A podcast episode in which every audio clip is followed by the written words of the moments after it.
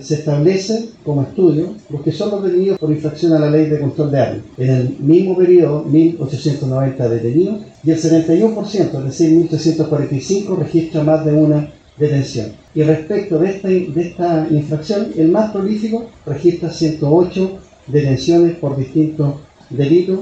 Y ustedes pueden ver ahí los gráficos de qué es lo que eh, realmente está registrado en este tipo de infracciones y delitos.